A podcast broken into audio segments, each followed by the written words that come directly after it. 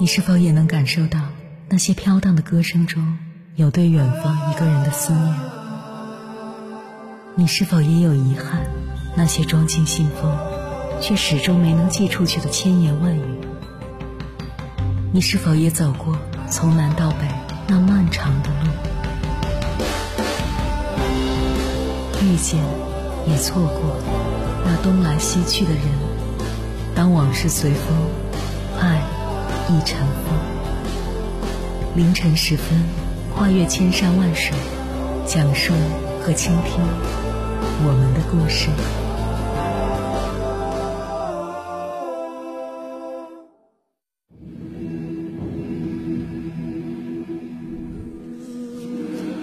欢迎回来，各位夜行者。这里是正在直播的中国交通广播，千山万水只为你，深夜不孤单。我是迎波，绰号鸭先生。我要以黑夜为翅膀，带你在电波中自在飞翔。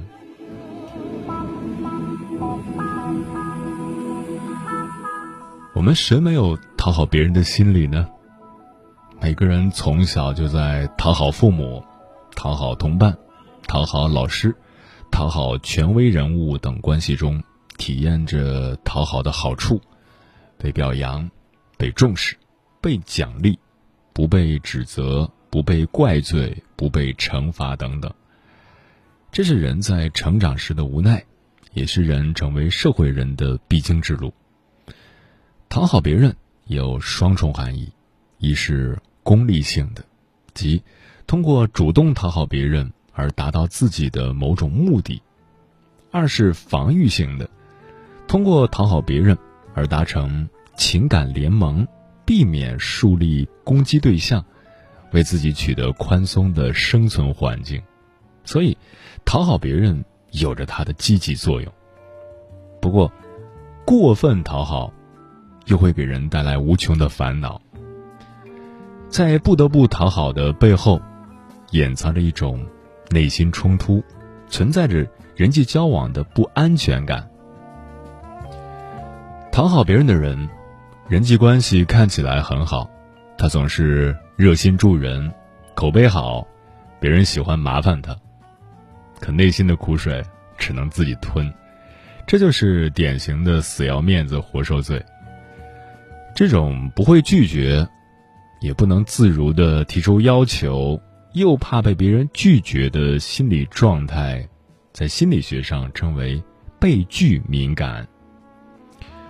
这种人是活在别人的印象中的，其自我概念是建立在他人的评价上的，其个性决定了他在人际交往时会高度关注他人的行为反应，包括他人的需求。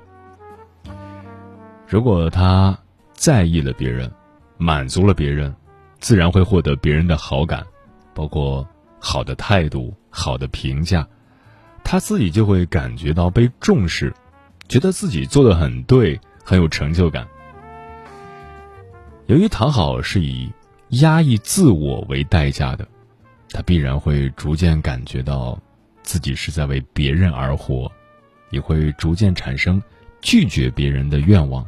但他欲拒不能，因为他内心的弱小与不安全感，使他无力承受万一被拒绝的那种后怕。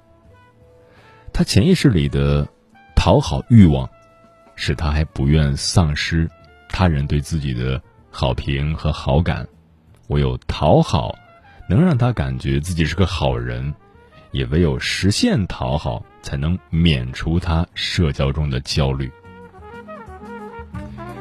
当然，他的心理现实是一种矛盾冲突的状态：要么顾了面子，委屈了内心；要么顾了内心而伤了面子。但一般情况下，他宁愿辜负自己的内心，也不愿丢弃面子。我们看看那些。吃酒席的人就能知道面子是何等的厉害。本来不胜酒力，但为了在朋友中撑面子，他可以宁伤身体不伤感情，可以烂醉如泥，甚至肝硬化、肝坏死。我们中国的酒文化就足以说明，在人际社会中，拒绝人是一件很困难的事。不会拒绝的人虽然很想拒绝人，但他的潜意识仇视拒绝，因为拒绝和被拒绝对他而言是一种伤痛，他不自觉的会选择远离拒绝，而讨好，便是远离被拒伤痛的最好补偿。要想不受被拒敏感的困扰，能够自如的拒绝和提出要求，最根本的还要从改善和培养个性做起。一个人之所以有被拒敏感，是因为他缺乏自主性，自我概念弱，而且自卑，所以他在人际交往中需要反击性回应时。往往就会显得没底气、没自信。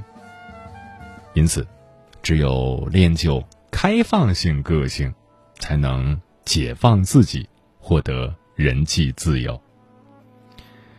接下来，千山万水只为你，跟朋友们分享的文章，名字叫《我再也不想讨好别人了》，作者中曲无闻。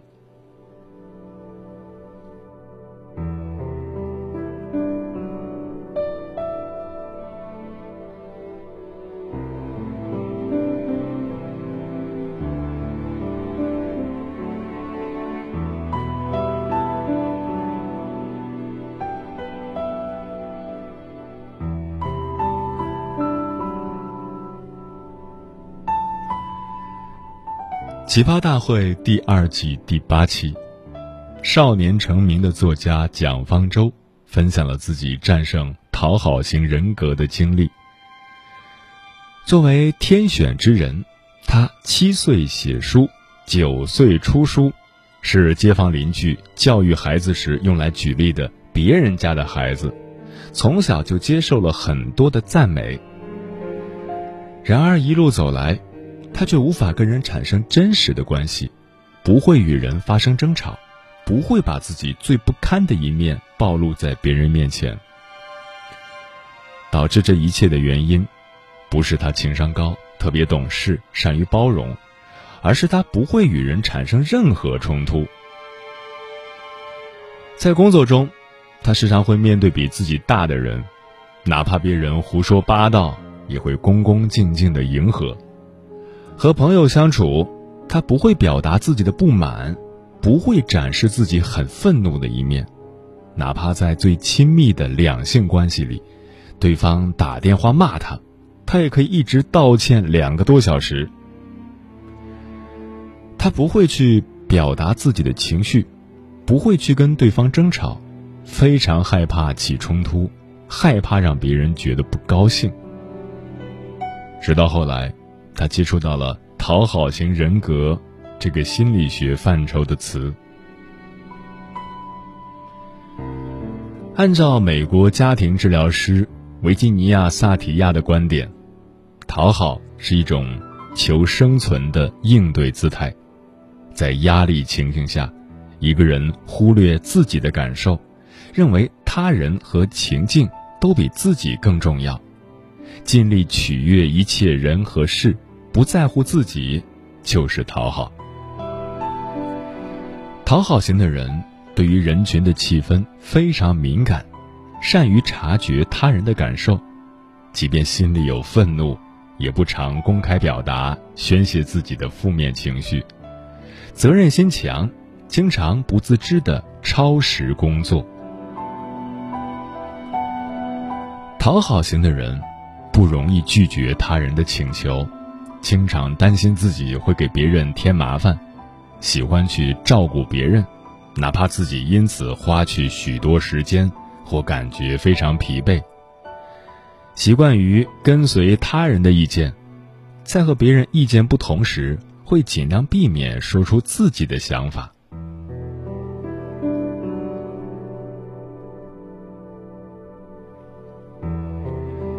蒋方舟认为。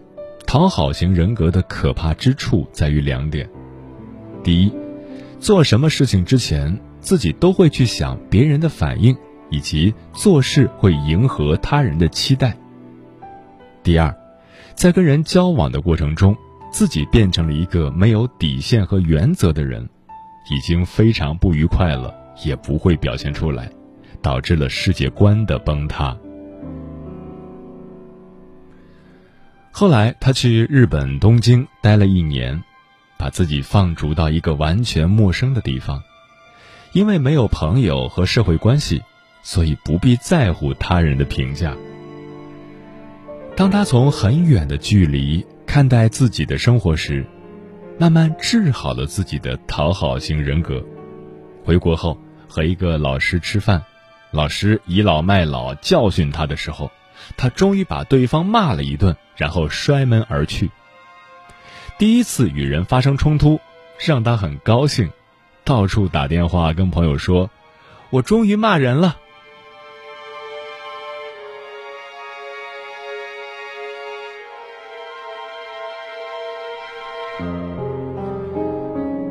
在我们的日常生活中，讨好是无处不在的。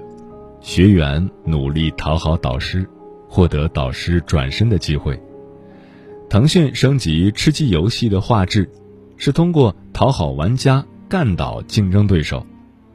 商场导购员把你像姑奶奶一样伺候，是怕你不肯买下那个包。从小到大，父亲脾气不好，我但凡做错一点事儿就会被指责，因为长期生病不长个，也被同学各种嫌弃。为了得到一点存在感，便努力卑微的讨好每个人。最终，父亲对我依旧苛刻，同学们还是不喜欢我。读完高中，上了大学，我依旧在讨好别人这件事上小心翼翼，不但精力被分散，学习也没搞起来。参加工作以后，我使出洪荒之力去融入集体，只要同事。有急需要帮忙的地方，我都会竭尽全力的去帮助他们。有时候能力有限帮不了，也会心生愧疚。小吴啊，给我调一下这张试卷的格式。哎，为什么公式输入不了了？我看看。小吴呀，这台速印机怎么了？一个黑点一闪一闪的。我看看。小吴，我今天要去接孩子，你可不可以帮我去带一节课呀？我看看，哎，那个年轻的小老师，能不能帮我把这个柜子搬到四楼上去？能，但搬不动啊。是的，我觉得只要以诚待人，少说话多干事儿，就可以赢得大家的喜欢和每个人和谐相处。老教师因为某天只有一节课不方便，我和他换。老教师因为三姑六婆嫁女娶媳妇儿赶不及上课，我给他带；老教师因为身体不舒服上不了晚自习，我给他守。后来发展到老教师因为打麻将输多了想搬回本儿，让我去他的班上看看。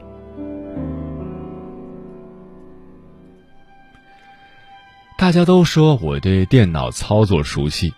让我出每个单元的考试试卷，我没有拒绝，因为觉得可以顺便锻炼一下能力。发展到后来，只有我在出试卷供集体使用，不但出试卷，还要自己到油印室印，每次几千份，印好了还得报到老师们的办公桌上。然后会有很多人打电话问我答案是什么。如果没有你答案，他们会抱怨：“你怎么不把答案算出来？这样我们改试卷不方便啊。”更夸张的是，最德高望重的老教师电话遥控让我把试卷发给学生，做好了收回来，帮他批改好。让我最无语的一次是，有个老教师听说我会写作，也不知道是不是嘲讽，就让我帮他把一个。几千字的个人总结打成电子稿。后来我意识到，盲目的合群是平庸的开始。我慢慢变得沉默寡言，不刻意讨好任何人，与多数人保持不冷不淡的关系，尽量把时间和精力腾出来，对学生和读者展露更多的热情和宠溺。现在我依然坚持每个星期天下午三点到五点给学生考试，自己出试卷，但都是直接发题目给打印店的老板，费用我自己出，每学期会花费一两千。有时候会觉得这很自私，也深深矛盾，但我的时间太宝贵了，不想对着油墨味呛鼻的机器。给大家印一辈子的试卷。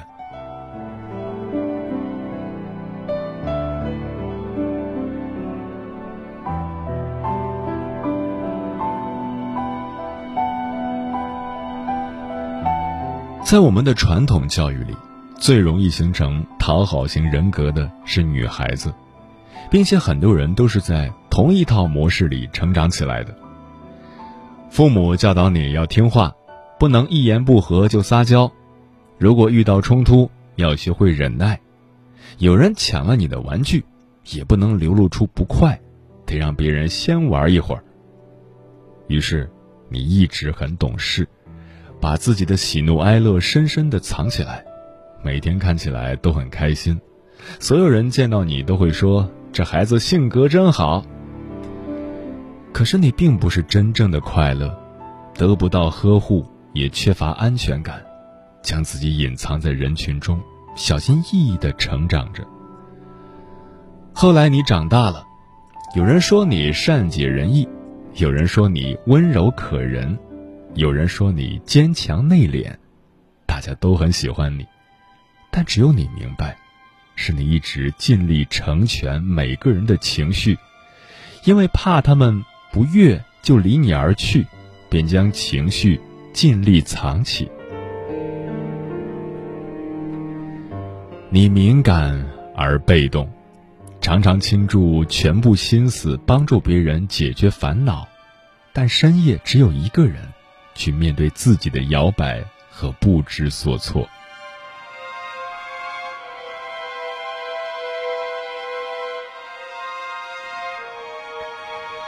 随着社交网络的发达，每个人。被人喜欢的需求被放大，却也正如蒋方舟所言，被人喜欢的那个自己，经常会覆盖真实的自己。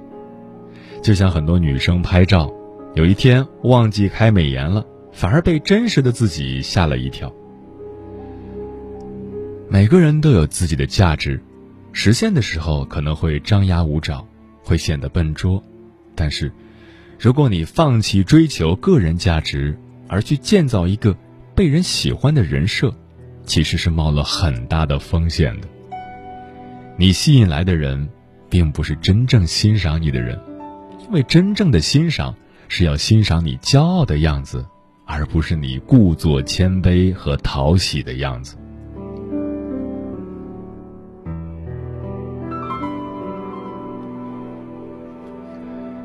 有人说，一个人成熟的标志，就是知道每天发生在自己身上百分之九十九的事情与别人无关。真实的人际关系中，你越是讨好别人，别人越是把你踩到泥里。反而那种有着谜一样自信和能力的人，可以得到大部分人的尊重。你得为自己而活，想要什么就去争取。不要干等着别人来施舍给你，也不要在意任何人的眼光和看法。你要明白，只有当你自己在乎自己的时候，别人才会用正眼看你，才会去在乎你。你很优秀，欠缺的不是能力，而是自信。去做你害怕做的事情，才能消除恐惧。你要知道，拒绝是每个人的权利。甚至当你说不的时候，也不用费心思找借口。人无完人，你也不可能把什么事情都做好，把所有人都取悦。在精力有限的时候，尽力去做那些你擅长、能让你快乐的事。人生苦短，你不必让每个人都喜欢，与其小心翼翼讨好别人，不如做一回真实的自己。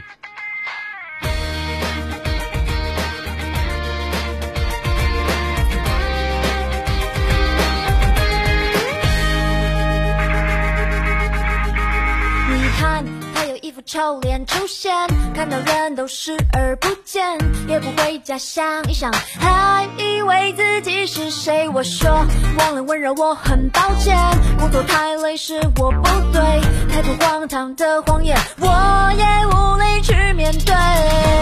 想留点时间给爱我的人，无谓的纷争，就请别让我分身。只是懒得讨好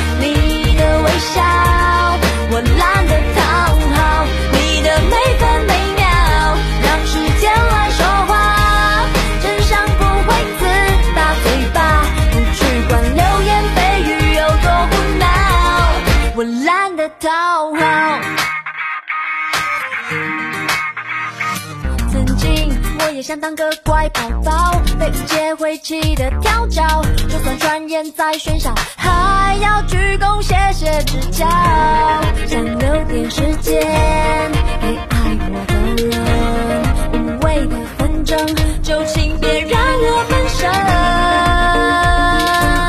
我只是懒得讨好你的微笑，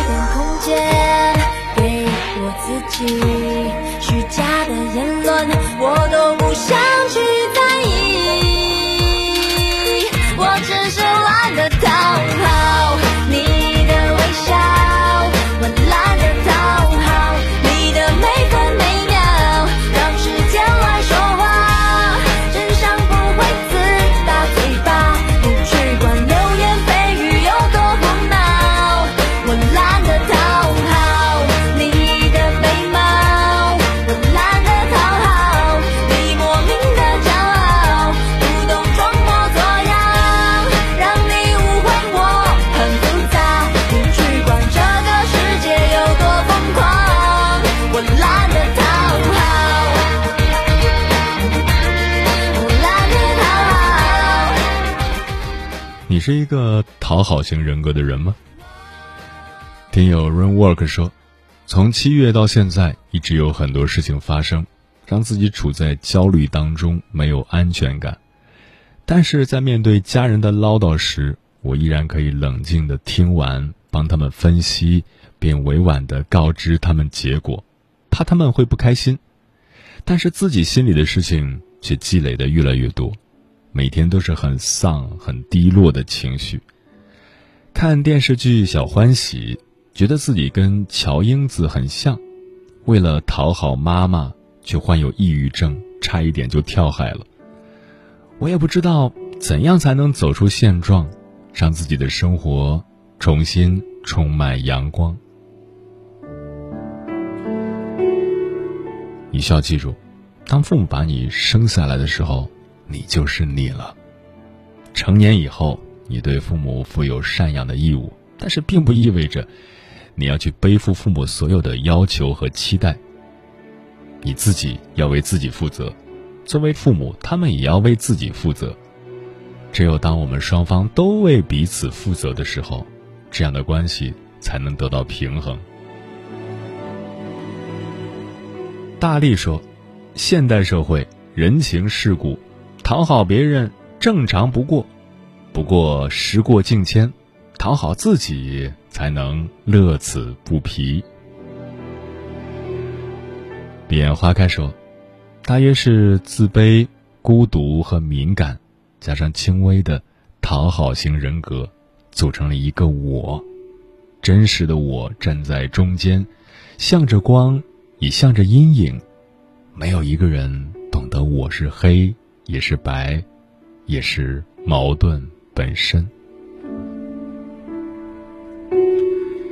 谁不是矛盾结合体呢？每个人都有自己的难处，每个人都有自己无法突破的困局。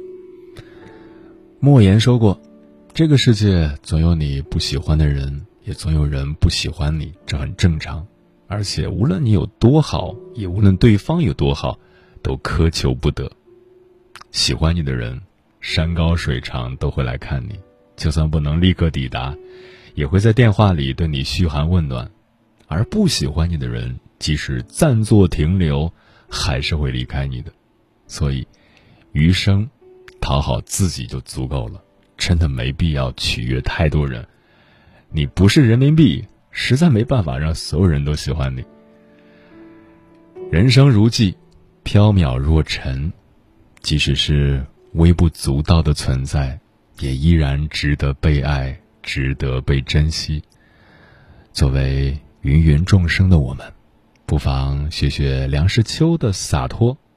你来，风再大。雨再大，我都去接你；你走，我不送你。前提是你要先感受到一丝恶意，具提请闯入我森林。建议是你别再玩弄那些小把戏，我的领地。需要你，都铜墙铁壁，那谁来负责表心意？当猎枪响起，看看谁在回避。我内心表现很积极，一路都能尾随你。我尽量保持好距离，重心让人看不起。世人太警惕，道听途说里口碑轮不到呼有人来不及证明，就已被看腻。